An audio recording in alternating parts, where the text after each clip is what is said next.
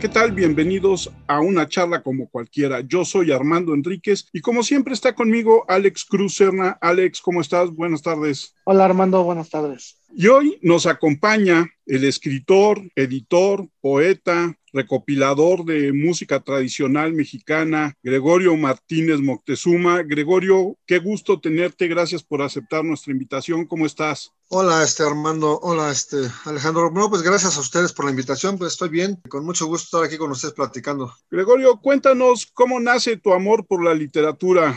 Bueno, es una pregunta en la que uno tiene que buscar una respuesta que se acomode, pero honestamente yo creo que el amor por la literatura no sabemos en qué momento surja. Es como el amor que sentimos por una persona, no necesariamente de nuestra familia. En este caso vamos a pensar en el sexo opuesto. Cuando uno es adolescente o incluso desde antes de la adolescencia, comienza uno enamorándose, echándole ojitos a alguien y ese otro alguien igual te echa ojitos y demás. Yo pienso que en mi caso, voy a hablar de mí, en mi caso ocurrió algo así con la literatura yo afortunadamente, gracias a mi padre, Gregorio Martínez Martínez, este, tuve contacto con los libros desde muy pequeño, desde una tierna edad. Es decir, antes de entrar a la primaria, nosotros en casa, mi papá nos leía en voz alta. Y a los que sabían leer, yo soy de una familia de 10 hermanos, y en la que me incluyo, yo soy el sexto, ponía a leer a los más grandes para que practicaran la lectura. Y entonces esa podría ser una de las primeros acercamientos. Pero fíjate bien, nos ponían a leer. Cuando digo nos ponían a leer, era una actividad impuesta en la que yo creo que estaba bien, pero finalmente mi papá no nos decía, ¿quieren leer? No, lo que sí nos decía, ¿qué quieres leer? ¿Quieres leer a, melón o a sandía? Y entonces ya el que le tocaba leer elegía qué tema le interesaba, digamos, más en ese momento. Pero ese fue uno de los primeros acercamientos reales con la literatura. Cuando yo crecí y mi papá falleció cuando yo tenía 12 años, entonces pues ya ahí se acabaron las actividades este, de lectura familiar. Eso fue cuando yo estaba en sexto. Cuando entré a la secundaria creo que empezó realmente el amor por literatura de parte mía. Y específicamente te voy a decir por qué, por la poesía y por un profesor que ahora recuerdo que nos daba clases de español y se llamaba Aureo, no me acuerdo su apellido, pero el maestro Aureo nos ponía a declamar y entonces a mí me gustaba la poesía y me ponía a declamar algunos, ahí sí nos decía, a ver, ahí están estos autores, busquen poesías y a ver cuál les gusta. Y eso me gustó y empecé a declamar y recuerdo por supuesto un autor algo olvidado, pero me parece de los mayores poetas que ha dado este país, Amado Nervo. Me gustaba Amado Nervo y yo entonces este, me ponía a declamar algunas cosas de Amado Nervo y no olvidaba la más famosa de él o más popular, creo yo, esa de Vida, estamos en paz, ¿no? Ahí yo te podría decir que se dan los primeros escarceos, el primer entrecruzamiento de miradas amorosas entre la literatura y yo. Cuando mi padre nos ponía a leer, que por lo menos me presentó a la literatura, y no nada más literatura, historia, nos ponía a leer temas variados, y en la secundaria, cuando este profesor nos ponía a declamar poesía, cosa que no sé si se sigue haciendo, pero a nosotros tampoco que fuera muy común, ¿eh? yo recuerdo que otros grupos de, en ese tiempo no todos declamaban y nos decían siempre, ay, ya declamaron con este, entonces, a mí me gustó esa actividad y ahí fueron los primeros acercamientos con la literatura. Y cuando se declara mi amor por la literatura es cuando estoy en la prepa. En la prepa, ya con este acercamiento previo a la secundaria, ya estaba yo, digamos, este, ya me había echado ojitos la literatura, yo también, la poesía. Y entonces en la prepa tuve un maestro que también me acuerdo de su nombre, no su apellido, se llamaba Juan Manuel. Él era lo que en ese tiempo llamábamos nosotros, este, ¿cómo le decíamos a la gente? Ahora les dicen minusválidos, pero él usaba muletas para transportarse. Y él me dio clases de sociología y fíjate bien, le encantaba la poesía y la literatura. Entonces él nos motivó a escribir, incluso a escribir poesía, siempre con sus temas, pero había modo o manera de, de justificar la actividad. Y no fui el único, fuimos varios que nos interesamos en hacer un círculo de lectura. De hecho, fundamos un círculo de lectura de estudio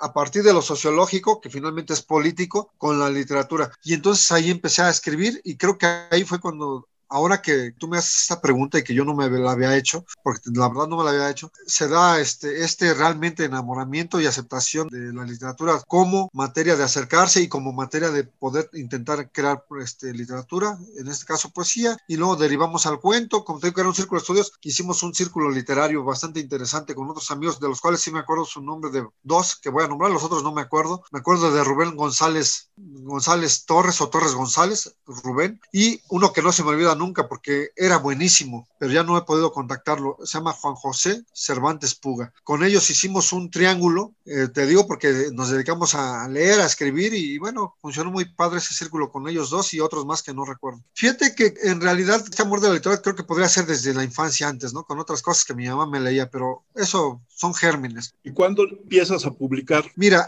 empezamos propiamente en la misma secundaria, porque este amor por la literatura trascendió a las compañeras que nos gustaban. Como te digo, yo es una manera de equiparar este enamoramiento, este amor por la poesía, en este despertar también, pues del enamoramiento e incluso de la sensualidad y sexualidad, porque estos ejercicios que hacíamos de declamar, no fui el único, fuimos poquitos, pero empezamos a compartir este gusto por la poesía para comunicárselo quizás a otras compañeras que no eran precisamente de nuestro grupo, ¿no? Porque es de sobra conocido de que las muchachas más bonitas no son las de tu cuadra ni las de tu salón, son las de otros salones y las de otras cuadras. Aunque en tu salón resulta que sí hay muchas bonitas, pero no las ves. Entonces empezamos y yo también empecé a, a transminar y a escribir algunos versos de mi propia inspiración, vamos a llamarlo así, y empecé a escribir. Y fíjate bien, te voy a decir algo que también es conocido, ¿no? Funcionaba. Es decir, que tú regalar, así como dicen, una rosita y acompañarla de unas palabras y unos versos, aunque fueran muy malos, casi te garantizaba eh, la posible aceptación si tú le decías a una muchacha que quería ser tu novia. ¿eh? En mi caso así fue. Obviamente, este, no siempre empleé el mismo recurso, ¿verdad? Tampoco lo empleé tantas veces, pero cuando lo llegué a emplear, eh, normalmente era favorable. Y esto no es porque fuera yo alguien muy atractivo o demás. Yo creo que esta es una de las virtudes de la literatura. La literatura tiene, entre otras muchas, la virtud de comunicar aquello que a veces la palabra, y digo la literatura escrita, ojo, que la palabra no logra transmitir. Es decir, el llevarte esas líneas escritas a la intimidad de tu cuarto o a la intimidad del baño, si quieres, donde tú estás solo, porque la lectura sigue siendo un acto solitario en esencia, aunque ahora ya hay lectura grupal, comunitaria y demás, pero en aquellos años más todavía era un acto individual. Entonces, creo que el hecho de que se llevaran un pedacito de poesía tanto de mi obra, cuando no era de mi obra, yo desde aquellos años ya respetaba a los autores y si era de Amado Nervo, ponía de quién era, o si era de González Martínez también, ¿no? Y cuando no eran de ellos, pues no ponía mi nombre, ¿no? Ya como que se, quizás sobreentendía que, y después me preguntan, oye, ¿tú la escribiste? Entonces, siempre creo que más que nada es el poder de la palabra escrita que ejerce sobre la persona que lee y que le da oportunidad a reflexionar o como digo yo, a rumiar el mensaje que está tratando de interpretar. Y cuando tú ahí estás tratando de traducir, que alguien te diga te quiero porque sueño contigo, no dejo de pensarte, etcétera, pues nos da algo y más en la adolescencia una importancia que no tenemos. Es decir, nos reafirma mucho como seres y bueno, creo que esa es una de las cualidades de la literatura escrita. ¿Y por qué meterse a ese bonito oficio difícil en México de editor y crear un editorial? Bueno, aquí ya estamos haciendo un salto cuántico. Fíjate que en cuanto a lo que hemos estado platicando, ocurre que, te decía, empecé prácticamente en la secundaria, lo fomentó mucho un profesor, es Juan Manuel, en la preparatoria, y ya de ahí para el real, ¿no? Seguía escribiendo, no con la certeza todavía de cuando tú dices, ya quiero ser escritor. Yo tardé muchos años en decir, soy escritor. Y cuando digo muchos años, pasaron de la época de la secundaria a la época de voy a ser escritor, unos 30 años, o sea, muchos. Bueno, ya me puse a escribir, dije, voy a ser escritor, soy un escritor y voy a escribir. Y cuando tú escribes lo que sigue, ahora voy a publicar, o dónde publico, que es otra de las grandes cuestiones del que escribe, con términos de comunicar a, a, la sociedad, a algunas personas lo que escribe. Y te voy a decir que yo, eh, entre las cosas que he escrito que los temas que han despertado y que también viene de mi infancia, a mi padre y a mi madre le debo esta afición por la música mexicana tradicional. Por ahí de 2010, 11, 12, ya tenía yo bastante material sobre músicos tradicionales y eh, existía en Conaculta, en ese entonces Conaculta, el Consejo Nacional para la Cultura y las Artes, un programa que se llamaba Programa de Desarrollo Cultural de la Huasteca. Entonces tenía una convocatoria para que publicaras libros o grabaciones o pidieras apoyos, dependiendo. Era un programa de desarrollo cultural amplio. Entonces, en el caso mío, yo dije, bueno, yo aplico para solicitar que me publiquen un libro. Y entonces junté material que ya había escrito yo, que había ido a la Huasteca a conocer, a recorrer y a entrevistar músicos, no con el fin de juntarlos en un libro, sino con el simple fin de ir registrando, documentando. No solo yo escuchar en mi casa discos y música huasteca, sino yo tenía mucho la inquietud desde años antes de ir a esos lugares y dónde estaban esos músicos, quiénes eran, cómo vivían. Y bueno, ya que tuve condiciones financieras, porque lo hice de manera independiente, me iba yo solo, se hacía lo que empezaban las guapangueadas, que eran fiestas comunitarias y me fui, documenté, registré y después de cierto tiempo me di cuenta que tenía bastante material. Vi el programa este de desarrollo cultural de la Huasteca y dije, pues tengo para un libro y aquí hay una convocan para que quieran publicar un libro. Lo metí y ¿qué te voy a decir? No me aceptaron. Bueno, ni modo, suele ocurrir. Al siguiente año tenía material también, pero ahora de la otra región cultural y que también con la culta tenía un programa que se llama Programa de Desarrollo Cultural de Tierra Caliente. Dije, bueno, ahora lo voy a meter en Tierra Caliente. En teoría había menos gente porque es una región menos conocida conocida, con menos artistas, menos grupos musicales, menos atendida la región, incluso no por, por Conaculta mismo, sino por el país en general. Ahorita mismo yo les puedo preguntar a ustedes si saben dónde está la Tierra Caliente, qué estados la integran, qué manifestaciones culturales la destacan y bueno, me dicen. Entonces yo dije, bueno, ahí tengo más chance, creo que voy a aplicar ahí. Ah, pues ahí voy, meto otro libro al siguiente año. Ah, pues ¿qué, qué crees? Triste realidad, no no entraron mi propuesta para otro libro ahí. Y en ese momento, yo ya estaba desde antes, desde que estuve en la Facultad de Filosofía y Letras, me he dedicado, llevo ahorita más de 25 años dedicado a la cuestión editorial, a lo que llaman la industria editorial. Ya en ese momento, yo ya tenía, estoy hablando de hace aproximadamente unos 9, 10 años, yo ya tenía unos 10, 15 años en eso. Y como con la culta, pues finalmente rebotó mi segunda solicitud de publicar un libro que ahora con temática diferente, dije, no, yo soy editor, yo voy a hacer mis libros, porque además, como no sé si sepas, pero se imaginarán que la música tradicional no aparece mucho en televisión abierta, no le dan mucho espacio. En Bellas Artes no programan temporadas como te programaban temporadas de ópera italiana o de ópera en general, también hay en francesa, española o incluso mexicana. No programan temporadas, fíjate bien, temporadas de música tradicional mexicana. Hacen actividades relacionadas con sí, pero no hay una temporada, lo cual me parece algo ilógico hasta este momento. Entonces, bueno, dije, bueno, ¿qué hago? Pues voy a hacer yo el libro, porque si lo llevo a una editorial, si estas instancias culturales encargadas de promover esto y de hacer libros no les interesa, pues no les va a interesar a, una editorial privada, ¿no? Y pues lo que hice fue en ese momento fundar Agua Escondida Ediciones. Y lo hice con mi libro, el primero, que se llama, y que tengo aquí un ejemplar, se llama Voces Huastecas, entrevistas, semblanzas y crónicas. Y este lo saqué porque también, como conozco al presidente del patronato de Guapango, que hace el encuentro de cultura de las Huastecas en Amatlán, Veracruz, que es el encuentro popular huasteco más importante del país, más antiguo, hasta donde yo sé, con estas características de fiesta comunitaria, organizada por el pueblo, en el pueblo. Yo ya había ido varios años allá, tenía, como te dije, me moví, iba yo a los lugares donde se hacían estas fiestas, y ese año, en 2014, Amatlán cumplía 25 años de fundado. Entonces, le hablé, le dije, oye, ¿ya tienes un programa? Dice, sí, ¿por qué? me gustaría publicar mi libro. Y él que ya sabía que yo había entrevistado a músicos de allá, incluso algunos que habían fallecido, me dice, ay, encantado, preséntalo aquí. Y entonces hice el libro y lo presenté en el 25 aniversario del encuentro de las Huastecas en Amatlán, Veracruz. Ahí nace Agua Escondida Ediciones, no como, fíjate bien, todavía no con una idea fija de ser editorial, sino de poder darle salida a mi libro. Que en otro lugar, bueno, muchos músicos, también digo, tampoco no los conoce la gente, incluso a veces en la misma Huasteca algunos no los conocen. ¿eh? Cuando hablamos de la Huasteca, la gente cree que en la Huasteca todo el mundo es amante del guapango y es amante de sus tradiciones y demás. No, es como México. En México somos mexicanos, pero no sabemos muy bien nuestra historia, no conocemos toda nuestra cultura, porque además somos un país riquísimo, diverso, de los pocos países en el mundo con una diversidad cultural tan amplia y tan buena. Entonces tampoco es un defecto, ¿no? Pero bueno, igual en la Huasteca. Entonces ya lo saqué, pasó y entonces al otro año yo ya me había hecho amigo también, otra región que me encanta, aparte de la Huasteca, región cultural, es la Tierra Caliente. Y ya me había hecho amigo yo de un músico que en 2018 murió, que se llama J. Natividad Leandro Chávez, El Palillo. Entonces dije, bueno, ahora voy a hacer un libro de Tierra Caliente. Ya lo había metido el año pasado, anterior, o sea, ya lo había formado. Los dos libros los tuve que armar para presentarlos a Conaculta. Entonces, ya que saqué uno, dije, bueno, pues ya está el otro listo. Y en 2015 saqué uno que me gusta muchísimo. Aquí, Don Ángel Tavira, no sé si ustedes recuerdan o vieron alguna ocasión la película del violín.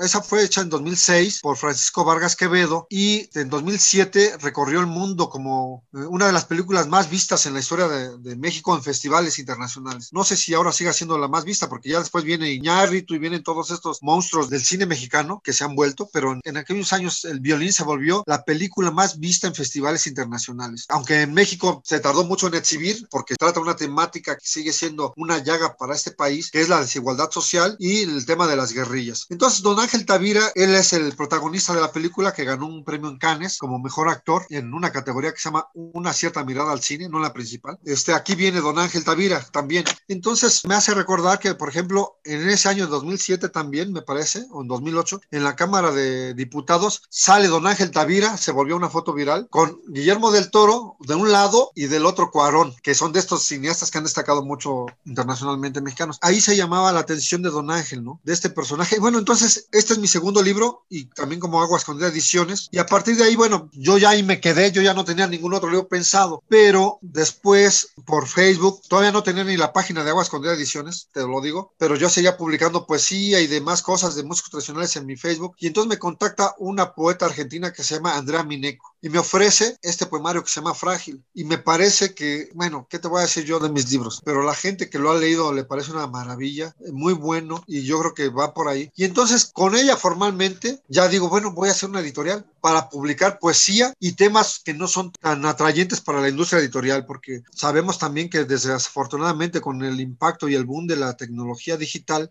pues la industria editorial impresa tradicional se ha ido para abajo, se ha derrumbado. Entonces es rara la, la editorial que publica poesía, no normalmente se, está la poesía en editoriales universitarias y en editoriales independientes que, que, se han hecho, que de un modo u otro es un nicho la poesía, ¿no? Para ellos sí. Y, pues ya, ¿qué te voy a decir? El rechazo a dos de mis libros, que además se han vuelto para los amantes de este tema, pues no voy a decir que esenciales, ¿no? Pero les han tomado aprecio porque registro a muchos músicos. Por ejemplo, el de Voces Huastecas, he tenido la fortuna de que dos ocasiones, sin que yo lo supiera ni me preguntaran, pero Enrique Rivas Paniagua tiene un, el programa quizás único, creo, y más importante sobre música huasteca en la radio abierta, se llama Sonidos de la Huasteca, está en Radio Educación y lo hace Enrique Rivas Paniagua, y él pues dos veces lo ha mencionado, ha ocupado material de ahí para hablar, entonces bueno, creo que tiene ese valor, porque tiene además un disco, hice un disco compilatorio, como todos los que están ahí se hicieron mis amigos, o casi he tenido la fortuna que se han vuelto amigos míos esos músicos. Aquí no le puse disco y bueno, quizás eso ha hecho que no sea tan impactante, ¿no? Pero vienen testimonios, por ejemplo, de un músico que llegó a vivir 102 años, que se llama Don Leandro Corona Bedoya, que es toda una institución en la región de Apatzingán, de los, conjuntos de Alpa Grande. Y, y, bueno, ya con Andrés Mineco, con este poemario, dije, bueno, voy a hacer una editorial. Sin otro fin, único más que difundir y publicar materiales que me parecen esenciales para la diversidad cultural de este país y del planeta incluso y contribuir en algo. Realmente también te voy a decir algo que suena petulante quizás, pero que sí tiene la certeza. Y desde el primer libro lo hice. Quise que Aguas con Ediciones se volviera una editorial de culto, con todo lo, perdón por la palabra, con todo lo mamón que pueda sonar, o petulante si les gusta más, para no ofender ningún oído casto. Miren, te voy a decir cómo le puse al colofón y así muchos de mis colofones tienen ese cosa Dice, esta primera edición coleccionable de voces huastecas, entrevistas, semblanzas y crónicas de Gregorio Martínez Moctezuma fue impresa muy cerca del populoso barrio de Tacubaya de orígenes prehispánicos en noviembre de 2014, año del centenario de tres grandes autores de la literatura mexicana, Octavio Paz, Efraín Huerta y José Revueltas, y de la más grande diva, que no la única, del cine nacional, María Félix, con tipos Baskerville de 10, 14, 19 y 60 puntos. El diseño editorial corrió a cargo de Amanda Edith Contreras Rodríguez en la frontera del Distrito Federal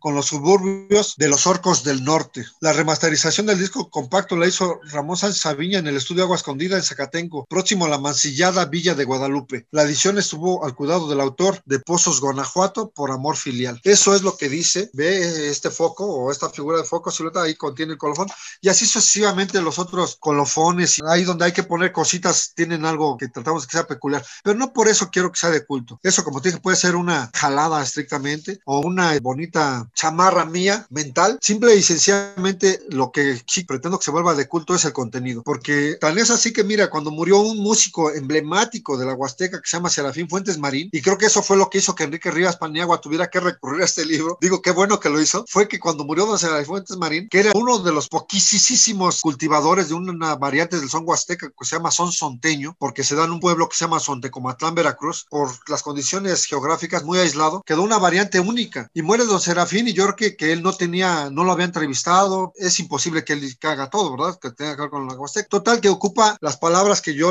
pude hablar con don Serafín Fuentes Marín y, bueno, eso es una de las cosas que ocupa en, su programa que le dedicó al libro, Voces Huastecas, en su programa de Sonidos de la Huasteca Radio Educación. Entonces, es que te voy a decir, eso es lo que creo que yo cuando inicié, sí dije que se vuelva de culto porque es donde no lo van a encontrar en ningún otro lado, porque yo sabía, yo mismo, eso me hizo a mí acudir a registrar, ¿qué me hizo a mí acudir a registrar? Que cuando yo oía música de ellos, decía, a ver, buscaba en ese incipiente Google, que ahora lo sabe todo, controla todo, nuestros movimientos, nuestros latidos, todo lo controla, nuestras amantes, conocidas o desconocidas, vicios, etcétera. Entonces, buscaba yo información de ellos y no había nada, maestro. Entonces, por eso yo sabía que este libro se iba a volver de culto, porque no nada más viene aquí información de don Serafín Fuentes Marino, por ejemplo, viene otro músico icónico y que me gusta mucho y que ojalá algún día vea entre entrevista, amigo mío muy querido, don Tomás Gómez Valdelamar, que es toda una institución del Guapango, no nada más en Tamaulipas, aunque él es veracruzano. Entonces, yo tenía esa conciencia y lo mismo ocurre con Visiones de Tierra Caliente, ¿no? Como te dije, de don Ángel Tavira. Entonces, y que vienen más músicos, no nada más ellos, pero son los más emblemáticos y que la gente que nos va a oír y a escuchar por aquí puede relacionar y, hacer búsquedas y, y, demás, porque si le pongo don Pedro Landa, por ejemplo, un músico de Tierra Caliente, pues quizás las únicas referencias que salgan, perdón por la aparente falta de modestia, son las mías y algunas otras más que ya están saliendo. Pero así ha sido, ¿no? Entonces, eso fue lo que me, pues como tú dices, este medio ingrato oficio de editor, pero también este atrayente y fascinante por muchas otras razones. Como tú bien lo mencionaste, las editoriales les gusta más la narrativa, en novela, no tanto el cuento, a veces rechazan al cuento también. Es más atrayente las novelas, pues largas, ¿no? ¿Por qué apostar por la poesía y el cuento? Es siendo una editorial que apenas va comenzando, una editorial muy independiente, ¿por qué apostar por esos dos géneros? Porque sin duda, pues como tú bien lo mencionas, no es nada redituable, ¿no? A veces la poesía es para unos pocos, el cuento sí les gusta mucho, pero no tanto. En fin, platícanos un poco por qué apostar por la poesía y el cuento. Mira, aquí tocamos un problema toral de la literatura en general. Y más ahora, con esta, yo digo yo, enajenación de las tecnologías que padecemos todos, en la cual pues aquí estamos, mira, haciendo un podcast para que nos oigan y sea una botella lanzada al mar de la información, ¿no? Y algún día llegue a los oídos que tengan que llegar y, o a los ojos, si es que también es el caso. Había que decidir y ya lo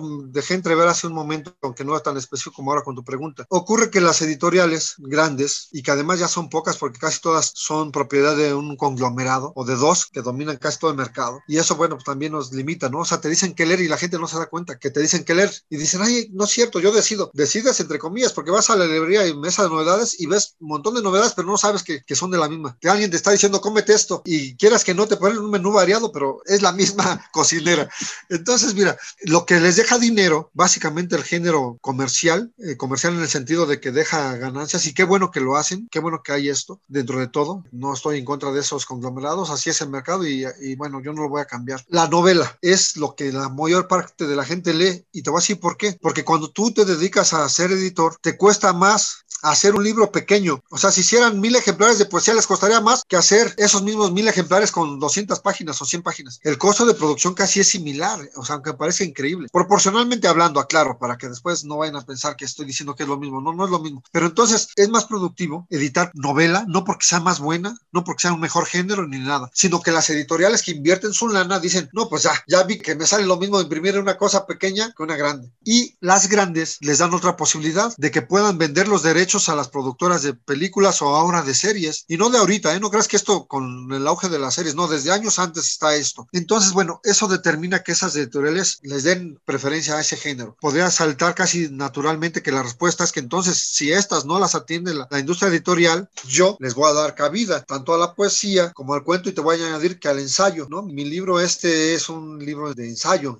realmente. ¿Por qué? Porque ahí me arriesgué más y, y escribí lo que llaman ahora géneros híbridos, ¿no? En una misma nota combinar este, crónica con entrevista y con ensayo. Hay que añadir un factor de mi formación. Yo estudié letras hispánicas en la Facultad de Filosofía y Letras de la UNAM y como ya mencioné hace un rato con Armando, me inicié también leyendo y escribiendo poesía. Soy poeta, tengo varios poemarios publicados también, pues sigo pensando que la poesía la puedes leer en un minuto, depende de qué tan buen lector seas, o en cinco minutos, pero una novela no. Entonces me parece siempre que aparte de que Baltasar Gracián, que es un autor del siglo XVIII español, decía lo breve si bueno, dos veces bueno. Y no solo él, ¿no? También Italo Calvino, antes de que acabara el siglo XX, alababa la brevedad en seis propuestas para un nuevo milenio, que es un gran libro de ensayo. Entonces, eh, creo eso firmemente. De hecho, a pesar de que Cervantes nunca lo dijo, ni creo que lo haya escrito, El Quijote realmente puede ser una de las mejores obras breves. Si tú la lees como mucha gente lee la Biblia, que la abre al azar y lees un párrafo del Quijote, maestro, ya tienes para llevártelo todo el día. Que ahí lo importante es la brevedad del mensaje y lo que te deja. Y eso es lo que yo pienso, la poesía y el cuento.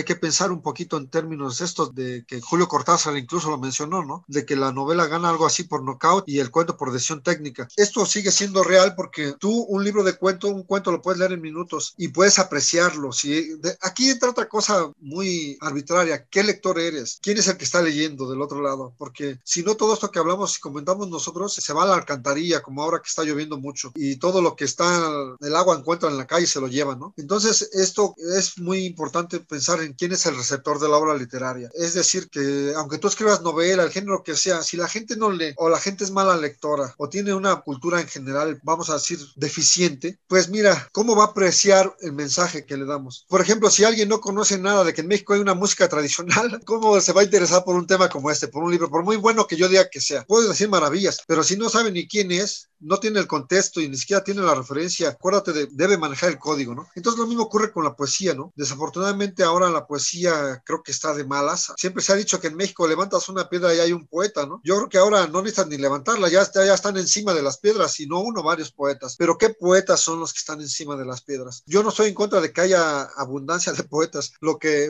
ahora me gustaría enfatizar es que me gustaría que hubiera mejores lectores para que pudieran discernir qué elegir en una mesa de novedades y lo mismo cuando ya tienen un libro y están descifrando el mensaje, puedan entender por qué una propuesta poética es buena o mejor que otra. Y bueno, me decidí por la brevedad de los dos géneros, ya dando puntual respuesta a tu pregunta. Primero, felicidades por tu proyecto, creo que está padrísimo. Creo que tan solo empezar una editorial independiente es, una maravilla, ¿no? Y te quería preguntar sobre todo con respecto a este proceso de editor, que me parece muy interesante como tomar en cuenta lo que decías hace un momento, ¿no? De los lectores, tanto el público, tanto tus intereses y ver cómo empatar estas dos partes? Mira, bueno, primero gracias por tu pregunta, Milo. Me parece muy interesante porque primero hay que decir algo bien enfático, subrayarlo. Toda publicación es un acto arbitrario, es decir, nadie la pide. Aunque digan, no es que el autor quería publicarla, sí, pero el lector ya el que se dirige no la pide, no la está esperando, aunque muchos digan, ah, yo quisiera más poesía, ¿no? Románticamente, idealmente, hay veces en presentaciones de libros escuchamos, ¿no? Ay, ojalá hubiera más publicaciones de poesía, ojalá hubiera más apoyo y ojalá más espacio para la música tradicional y etcétera, etcétera. Yo creo que en el momento ya de la edición, tú tienes que confrontar algo muy importante, que es la pertinencia, de acuerdo con tu panorama, de qué tanto es necesario que aparezca una obra o no. Yo, por ejemplo, lo que publico es completamente marginal, es decir, son temas que para mí están en las orillas de, los grandes temas. A mí no me interesa publicar una saga de tres volúmenes de las aventuras de un príncipe azteca, ¿no? Por ejemplo, que me parecería genial y creo que ya está haciendo trabajo en ese sentido, lo cual aliento a que lo hagan y que lo hagan de manera adecuada. Pero lo mío me gusta más lo marginal porque primero, como bien dices, hacer una editorial independiente, que como dije hace un rato, no fue mi propósito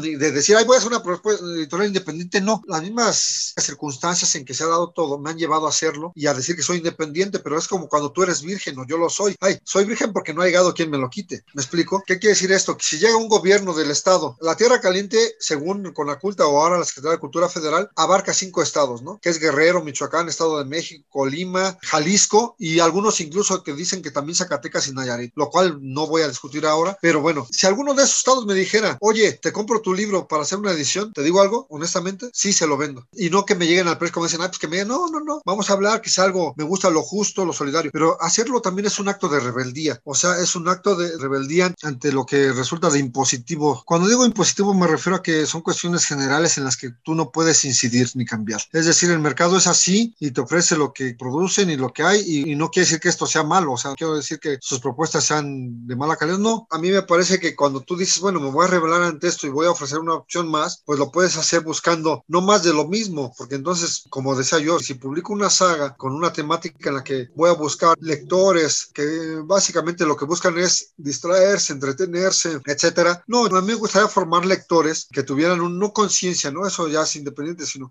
con una determinada visión del mundo. Y creo que los libros que publicamos nosotros este, no buscan transformar esa visión del mundo, pero sí enriquecerla. Sí es una propuesta que no van a encontrar, por supuesto, en, en esa mesa de novedades de una librería grande. Entonces creo que cuando tienes la, la, noción de que te revelas ante ello, no solo es un acto de rebeldía de decir estoy en contra, porque me parece que debería estar más abierto el mercado para esto, sino que digo, ok, no estoy a favor, pero les hago esa propuesta. Ojalá la atiendan y sea de su interés, ¿no? Enriquezcan un poco su menú y dense cuenta que hay más opciones. No solo la mía, supongo que también hay muchas editoriales independientes que van por este camino. Hay una cosa que a mí me gusta mucho, me llama mucho la atención y creo que lo ha sabido afrontar de una manera que es totalmente contemporánea y bien entendida la tecnología. Hoy que se habla tanto de los transmedia, de diferentes formatos con un mismo objetivo, a mí me gusta mucho tu publicación de la revista El Ajolote Ilustrado, porque no solamente por lo que entiendo es un, un ejemplar físico, sino que has aprovechado muy bien tener un canal de YouTube para hacer y promover la música,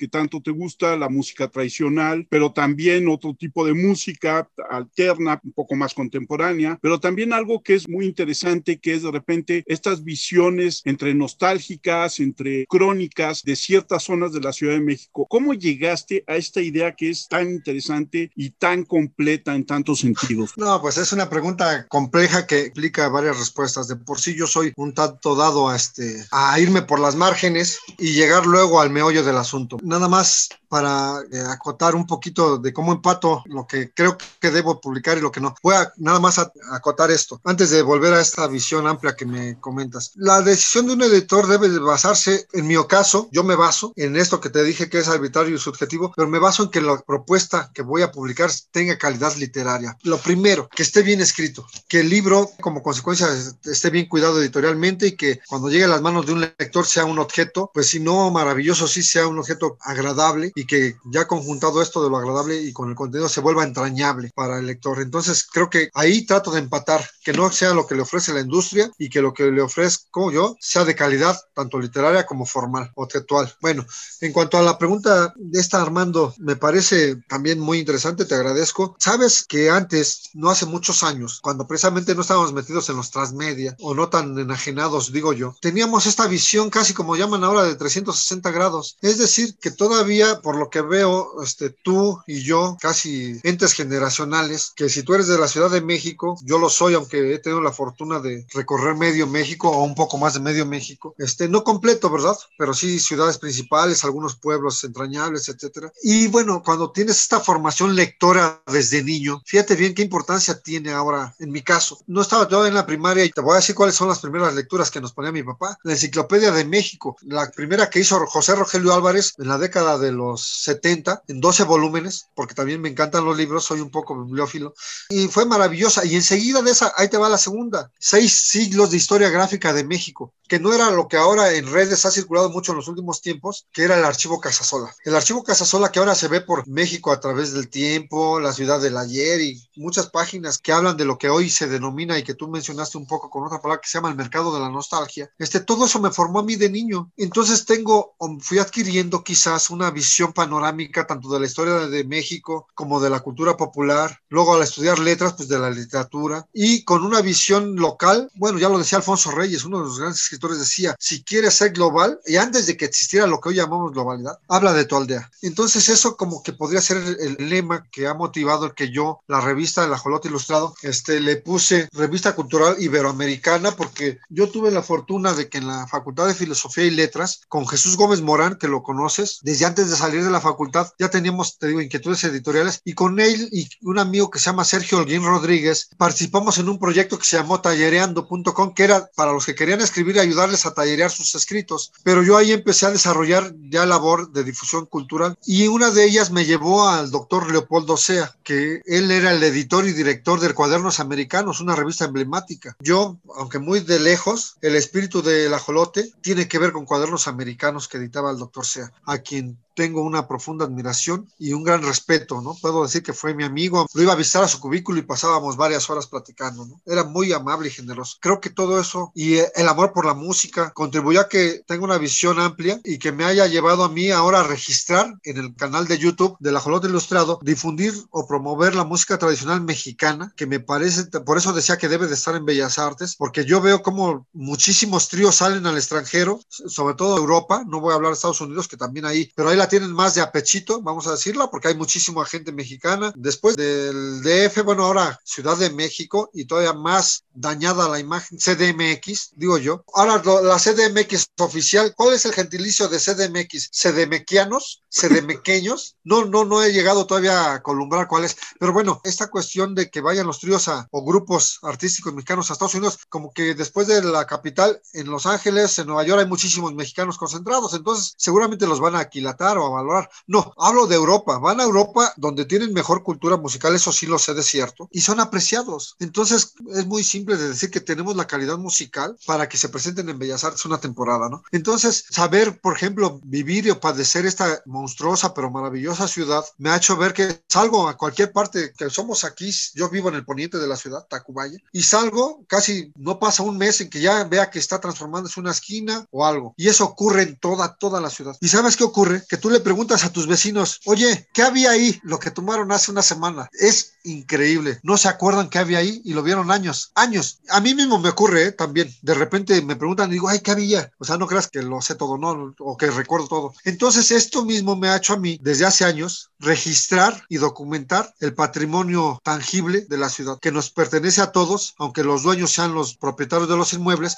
pero cuando andamos por la calle, cuando tú dices, te veo en la esquina de la pulcata, cuando había pulquerías, o te veo en la esquina de la farmacia, estamos haciendo uso de este patrimonio colectivo que nos pertenece a todos, el de las fachadas, el de los símbolos o, o lugares que nos dan identidad y al mismo tiempo nos sirven de puntos de encuentro, cuando eran lugares, este, o, o nos vemos en el café tal, que por ejemplo, ahí te va una cosa que se va transformando. En Revolución, en la Revolución y Molinos, hay un café emblemático que se llama Perla. Y por suerte sigue, se ha transformado tres veces. Yo he registrado por lo menos tres registros, tengo distintas fotos, cómo han hecho cosas, pero sigue llamándose el Café Perla. Y sigue siendo un punto de encuentro de mucha gente que vive en la zona de, de Álvaro Obregón hacia el Olivar del Conde, Corpus Christi, Santa Lucía y demás. El de decir nos vemos en el Perla, el Café Perla, ¿no? Además que el café es bueno y las tortas pues también tienen lo suyo, ¿no? Entonces todo esto forma parte del patrimonio intangible, el contar ya las historias que hay detrás de los sitios que son inmuebles. Bueno, también tengo esta visión porque uno de mis siguientes libros después de estos que les comenté es precisamente uno que se llama Patrimonio Tangible de la Delegación Miguel Hidalgo, en donde es un grupo interdisciplinario de investigadores en el que hicimos el registro y documentación de todo el patrimonio o de mucho del patrimonio que tenía en ese entonces la Delegación Miguel Hidalgo, que ahora son alcaldías. Entonces, toda esta visión, todo esto que viene siendo mi trayectoria, tanto de intereses personales, la profesional y demás, se ha tratado de verter en el canal de YouTube, donde van a encontrar cosas muy curiosas, porque también hay banalidades, porque no hay una seriedad absoluta ni nada, ¿no? Yo no, no me quiero meter en ese estereotipo de un ser cuadrado, ¿no? Hay banalidades como una, este, una calaquita que está tocando como calaca rumbera, ¿no? Que toca un banjo. Y también hay cosas medio curiosas, que tengo una sección de videos de curiosidades, donde, por ejemplo, alguna ocasión de mi vida pertenecía a un grupo de avistamiento de aves en la Ciudad de México. ¿Qué aves hay aquí en la Ciudad de México, no? Entonces, alguna ocasión capté una pelea de zanates, que es lo que mucha gente llama cuervos, que no son cuervos, y ahí en el metro Chabacano hay un par. Y ahí estaba yo platicando con unos amigos precisamente de música tradicional. Ahí dan talleres de música tradicional de tierra caliente. Y de pronto empezamos a ver cómo se pelean los zanates y lo, yo llevaba una cámara, que casi siempre cargo cámara, y pues me puse a grabarlos. ¿Por qué? Porque, bueno, pues nunca en mi vida yo había visto peleando a zanates, ¿no? Entonces dije, bueno, pues ahí están y me dieron chance de grabarlos unos cuantos segundos y también colgué ese video. En fin, pero también todo tiene una importancia, ¿no? Esto de la ciudad, por ejemplo, los zanates es una especie de aves invasiva que desplaza en los parques a las que ya son ahí residentes y en una palabra les dan la torre. Bueno, como las palomas igual. Entonces, lo, perdón para los colombófilos, pero así. Y ahora las ardillas, que las ardillas igual ocurre. En Coyoacán tú las ves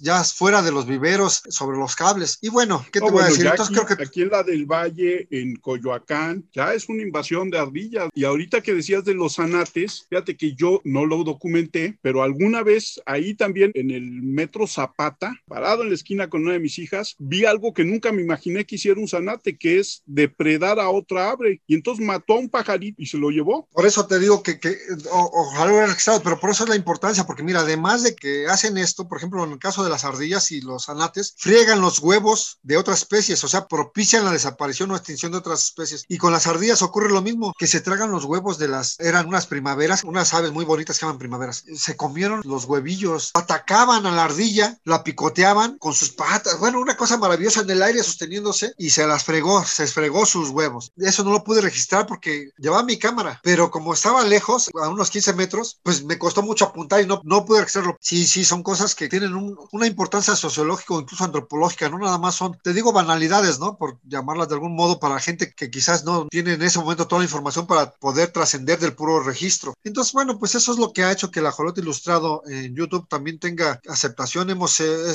creo que tenemos aceptación porque están aumentando todos nuestros visitantes, suscriptores. Pues también metemos, yo soy fan, debo decir, también de Pedro Infante, Javier Solís. Javier Solís aquí, no oriundo de Tacubaya, pero uno de los orgullos, el máximo orgullo, yo creo, popular de Tacubaya es Javier Solís. Y Javier Solís porque es un cantante inigualable, incomparable. Y no lo digo yo, ya está documentado y nada más repito palabras que se han dicho, ¿no? También hay videos de ellos dos, de Pedro Infante. He ido muchos años a su tumba cuando es su aniversario luctuoso y me parece, eh, por ejemplo, Pedro Infante, que ya va para 70 años de que desapareció este, físicamente de, de aquí, es increíble cómo sin que haya promoción, sin que nada. Yo ya sé qué día es, es el 15 de abril. Y el 15 de abril, siempre que puedo, es día de ir al panteón. No solo es porque me mueve eh, la admiración de Pedro Infante, me mueve más, te voy a ser honesto, todo lo que suscita Pedro Infante después de tantos años de fallecido. ¿Cuánta gente encuentras ahí? Bueno, es un fenómeno que bien vale la pena por lo menos documentar. Ya los especialistas, eh, tanto antropólogos, sociólogos, este, historiadores de la cultura, ahora que hay carreras de gestiones culturales, transculturación y demás, bueno, creo que da para muchos estudios fenómenos como ese. Y, lo único que demuestran es eso, lo que decía yo al inicio, la riqueza cultural del país y de sus íconos, ¿no? Lamentable que hasta el día de hoy no haya un, por ejemplo, digo yo, un museo a la altura de Pedro Infante, ¿no? Hay uno muy loable en la delegación de Coajimalpa, eh, hicieron otro en Guasave, Sinaloa, otro en Mazatlán, o sea, en Mérida,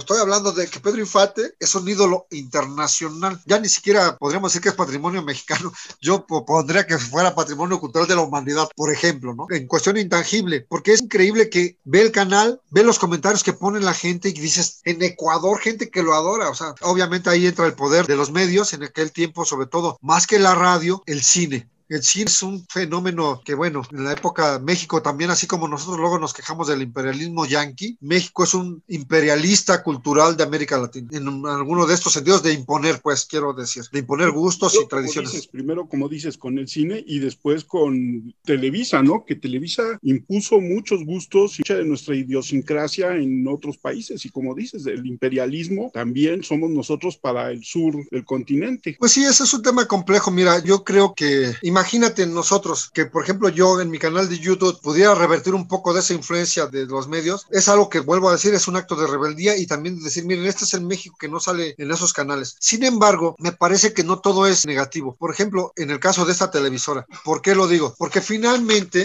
como decía, nosotros no hemos podido incidir en cambiar los medios. Esa fuerza que tuvo y que tiene quizás todavía ahora, hizo que México estuviera presente hasta en China. Por ejemplo, te has de acordar de la telenovela famosa de Los ricos también lloran, ¿no? Fenómeno en China. Y eso, ya yendo un poquito más allá al inconsciente colectivo de toda la humanidad, lo que hace es que los chinos quieran venir a México en algún momento de su vida. No todos, pero yo he conocido personas, por ejemplo, en el Panteón, no de China, pero en el caso de Pedro Infante, Javier Solís, Jorge Negrete, porque también se me pasó mencionar a Jorge, ese es el otro que, que también admiro, pero de los tres es el menos popular hoy día. Entonces, este, me doy cuenta cómo esa influencia de las canciones, del cine, en síntesis de la cultura de México, por los medios que estamos mencionando, hace que la gente quiera venir a conocer el país. Y por supuesto, los que son fans de Hueso Colorado de algún artista, digan, no, yo tenía que venir alguna vez en la vida a estar aquí con Jorge, porque son nuestros cuates, ya no son eh, los inalcanzables, no, o voy con Javier, ¿eh? Uh -huh. o aquí estoy con Pedrito, o sea, los hacen suyos, los hacemos nuestros. La distribución de tus libros, ¿cómo la manejas? Porque también me parece que es un punto bastante complicado, ¿no? Fíjate que gracias de nuevo por la pregunta, porque sí son temas en los cuales yo decía que me gusta, bueno, primero que nada sé que me coloqué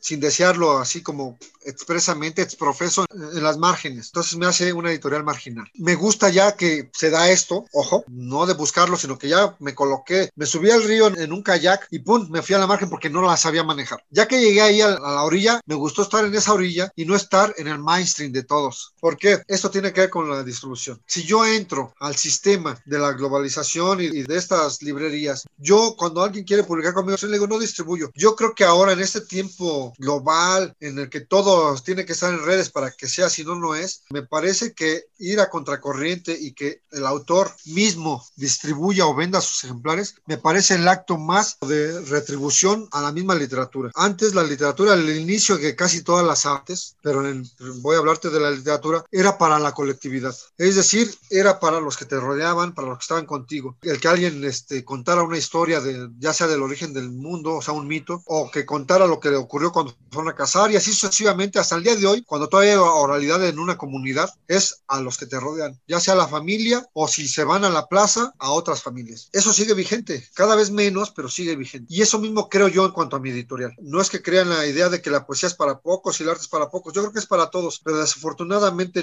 para eso se necesita una logística y una infraestructura de la cual yo carezco y en la cual, como dije hace un rato, que decía de, de cómo llegar a más gente, es que estoy abierto a posibilidades, que no las he buscado, es porque es cierto, yo no las he buscado, pero sí estoy abierto a que si alguien llega y me ofrece posibilidades de llegar a más lectores, vemos condiciones y por supuesto que estamos abiertos. Y eso ocurre con la distribución y también decía yo que es un acto de rebeldía porque finalmente si tú escribes para hacer un bestseller, me da la idea de entrada de que no estás haciendo buena literatura. Esto por supuesto es un prejuicio o una idea, puede ser errónea, pero cierta. Si estoy en contra del sistema, en este solo sentido, ¿eh? ojo, del dominio de un gran conglomerado de editoriales, pues yo no voy a, a tratar de, o sea, vamos, creo que un acto coherente de mi parte es que, ¿sabes qué? Pero vamos a hacerlo nosotros de mano en mano. Cuando había presentaciones, vamos a decir, las físicas, ahí mismo se vendían y ahí mismo se firmaban todo, lo cual me hace pensar, a mí, a lo mejor me equivoco, pero me hace pensar en este sentido primigenio de, la función de la literatura, que ahí llegaríamos a otra pregunta que no me han hecho, pero ¿cuál sería la función social de la literatura? ¿O debe de tener una función social? Que eso ya es otro tema, que no voy a entrar ahora porque no me preguntaste eso, pero creo que entonces al ir el autor a su lector, se recupera este sentido primigenio de comunicación en la cuales los dos actores o agentes de la comunicación intervienen y cumplen el mensaje.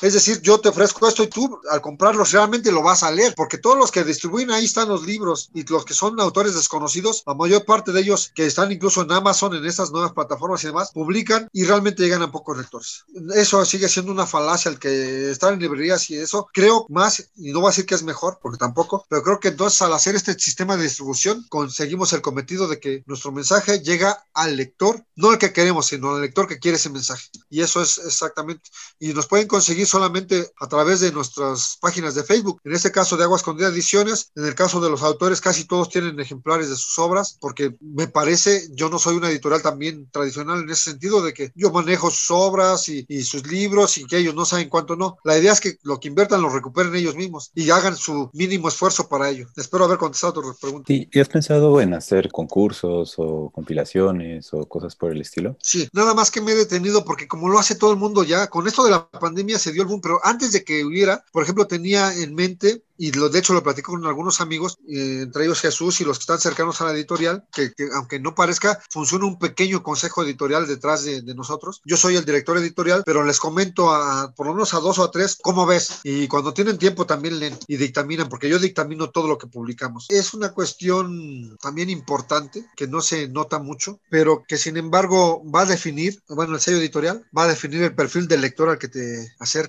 va a definir incluso lo que dije yo en un inicio, que buscamos ser unos editores de culto, que nos conozcan poco, aunque estamos abiertos a que nos conozca todo el mundo. Por ejemplo, yo no tengo ningún solo libro electrónico, todos están ahí. Entonces, cuando veo que todo eso ocurre, yo vuelvo de nuevo, me quedo en, el margen, me quedo en la orilla. Entonces, iba a hacer una, la primera que íbamos a hacer se llamaba exactamente mi primera vez en, e iba a ser una serie. Mi primera vez, por ejemplo, sexual. Mi primera vez en el cine, mi primera vez en el teatro, mi primera vez en, en el concierto, etcétera. Porque todos tenemos esto que me preguntaba Armando al inicio, de cómo fue que me hice editor o cómo fue que me nació mi amor por la literatura. Bueno, yo lo quería recuperar con una serie de antologías en las cuales me detuve porque se dio todo un boom y exceso, en mi opinión, de, de este tipo de publicaciones. Entonces, quizás ahora que pase todo esto, que baje, vuelvo a recuperar, hacer este, incluso algunas de historias de terror en México, pero mejor he visto algunas y mi pretensión, ahí sí sería pretencioso el asunto, de que fueran un poco mejores editadas, con mejor contenido literario, ¿no? Porque a todos nos han asustado alguna vez en la vida, ya sean nuestros propios pensamientos o entes de veras de tercera dimensión, ¿no? O manos peludas o manos lampiñas, pero no nos han asustado. Casi no hay nadie que no tenga una experiencia de este tipo en México y en el mundo. Entonces, este, sí, sí lo he tenido, pero por esta cuestión fue que lo postergué. Pero de hecho,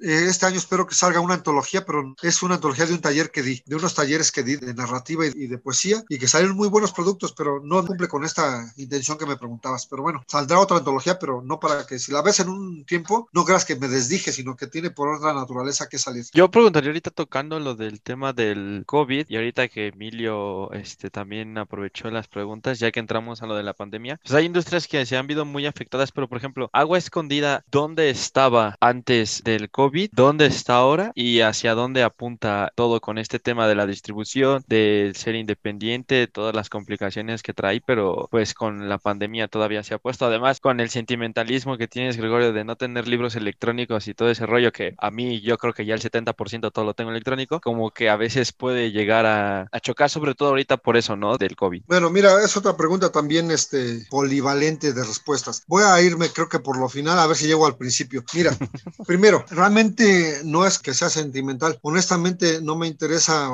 fomentar lo que ya sin. Yo no necesito aportar ahí nada, no voy a aportar nada. En cambio, sé que si, si publico esto, el libro, voy a hacer una aportación real a, a la industria editorial en general, tanto la física como la electrónica y tanto el contenido. Y además me queda muy claro que gente como tú, que ahorita, digamos, será un 50% del mercado fácil, si quieren realmente leer de música tradicional van a tener que bajar a un libro físico, no al electrónico, porque tanto en físico como en electrónico, y tú estarás de acuerdo conmigo, lees exactamente lo único que te interesa, no porque sea electrónico, sino lees realmente lo que te interesa. Entonces, si lo encuentras en formato electrónico, que bueno, es una gran ventaja. Pero bueno, ahora voy a irme a tratar de abordar este tema complejísimo de lo que es eh, COVID y la industria. Yo creo que Agua Escondida Ediciones desde antes de la pandemia estaba en el mismo lugar que está ahora, es decir, en un nicho de ciertos lectores especializados en poesía y en música tradicional, que son los que realmente conocían nuestro trabajo, porque es donde hemos incidido, en donde hemos estado. Cuando ocurre la pandemia, nosotros que tratamos de no ser tan sentimentales y adaptarnos, empezamos una serie de conferencias en donde precisamente Agua Escondida Ediciones organiza y le pusimos por amor al arte y a la vida. Uno, por amor al arte, no nada más porque eran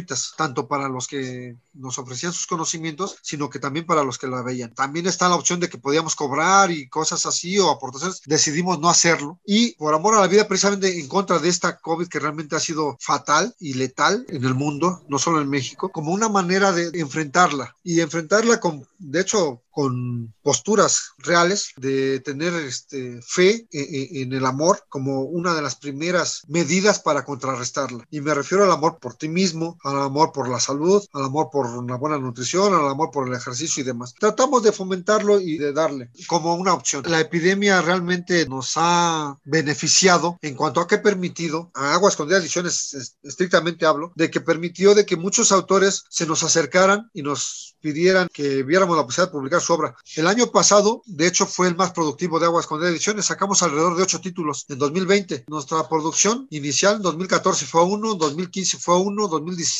uno, 2017 como dos, 2018 como tres o cuatro, 2019 ya crecimos como unos seis, 2020 ocho y este 2021 ya vamos, yo creo que también otra vez por ocho. Entonces, la pandemia nos ha posicionado como una editorial confiable que sigue cimentándose en estos títulos que no son tan de interés general. Publicamos novela, me han ofrecido algunas sagas, pero como dije, lo primero no es que sean largas, sino que lo primero es que me doy cuenta que a las, al primer capítulo no, no está bien escrito, no está bien redactado, y yo creo que el primer requisito de una obra literaria del género que sea es que esté bien escrita, como dije hace un rato. Entonces las he rechazado y no han vuelto conmigo a ofrecérmelas, ¿no? Pero no porque esté en contra. Yo estaría dispuesto a publicar, ya que decía hace un rato Emilio, ¿qué, qué me gustaría? Me gustaría publicar, por ejemplo, una antología de cuentos basados en nuestras culturas originarias y no que estén escritas en las lenguas originarias. Si alguien es bilingüe y puede escribir en español y en una lengua originaria sería magnífico, pero es un problema grande la traducción en general de cualquier idioma. Estos idiomas originarios deben de presentar las mismas dificultades que cualquier otro. Entonces sí me gustaría, por ejemplo, hacer una antología y real basada en estos mitos y costumbres de nuestras culturas, tanto las que vienen de raíces históricas, es decir, las creaciones del mundo y todo eso, hasta las contemporáneas. Me parece que sería interesantísimo saber realmente cómo enfrenta el mundo segundo una mujer rarámuri, ¿no? Por ejemplo, ahora que se le da auge a las corredoras, nada más por mencionar un caso, sería magnífico conocer lo que hay detrás de ellas. Espero haberte contestado la pregunta. La situación de la COVID, bueno, pues hay que enfrentarla, ¿no? Realmente todos estamos expuestos a padecerlas, todos estamos expuestos a estar hoy y no a estar mañana, y en ese sentido creo que una labor editorial, primero artística del que escribe, y segundo el trabajo editorial que le plasma ese trabajo artístico, porque hay que recordar que la literatura es o era un arte, y eso creo que me gusta a mí recordarlo en mis publicaciones, este, hace que la gente trascienda, y ya, ya lo decían en Zagualcoyo, hablando de uno de nuestros grandes íconos de la cultura prehispánica o originaria de este país, en que nada más estamos aquí de paso, ¿no? Gregorio, ¿dónde encuentra la gente el catálogo de Agua Escondida? Mira, lo encuentra en Agua Escondida Ediciones, en Facebook, Facebook Agua Escondida Ediciones, ahí nos pueden encontrar, y ahí están prácticamente todas las publicaciones que hemos hecho, que como te dije, haciendo la suma de todo lo que hemos, creo que no pasan de 20 títulos, pero son 20 títulos que, de acuerdo con el interés de cada lector, pues puede encontrar alguna oferta, ¿no? Tenemos ensayo, tenemos novela, tenemos novela, hay que decir lo que se llamaba antes novela regional, que yo nada más digo que es novela, porque vamos, cuando yo, por ejemplo, recuerdo a Dostoyevsky y nadie se ha acordado de que escribía de San, Petersburgo, ¿verdad? Y nadie le reclamó que por qué no escribía solo de Moscú. Entonces así yo pienso que es esto, ¿no? Igual solo es novela. Tenemos ensayo, novela, cuento, poesía y ensayo histórico, porque bueno, tiene que estar lindando con la historia. Y bueno, pues estamos abiertos a publicaciones de autores tanto nuevos como consagrados que quieran confiar en nuestro sello. Y bueno, ahí nos encuentran en Agua Escondida Ediciones. Redes sociales y el Redes sociales estamos como el Ajolote Ilustrado. Tenemos una revista impresa. Ya estamos por salir con el segundo número que tiene pretensiones iberoamericanas. Y bueno, pues la verdad que ha sido muy, también muy bien este, recibida. Tenemos una versión en Facebook que no tiene nada que ver, insisto, más que con el nombre y algunas temáticas, pero el contenido es completamente diferente. En tanto el de, el de la impresa con la virtual y el canal en YouTube que tiene la esencia de la revista con contenido diferente, pero ahí hay algunos de los colaboradores y participantes en ella que se llama igual el Ajolote Ilustrado. Con X. nada más nos resta darte las gracias por haber aceptado la plática, por haber platicado de una manera tan sabrosa con nosotros. Esperemos que no sea la única, que podamos hacer más. Creo que podamos hacer una sobre música tradicional de la cual me declaro totalmente ignorante. Alex, redes. Sí, mi Twitter es arroba 512-Alex. Emilio, tus redes. En Instagram como EmilioDB92, DV. tus redes sociales. Estoy en Twitter como arroba DAIGS25. Yo soy Armando Enríquez. A mí me encuentran en Twitter como arroba cernícalo y el Twitter del podcast es arroba charlacualquie1. Nuestro correo una charla podcast 1 arroba gmail.com. Gregorio, muchísimas gracias por estar con nosotros. Gracias a todos. Nos escuchamos el siguiente programa.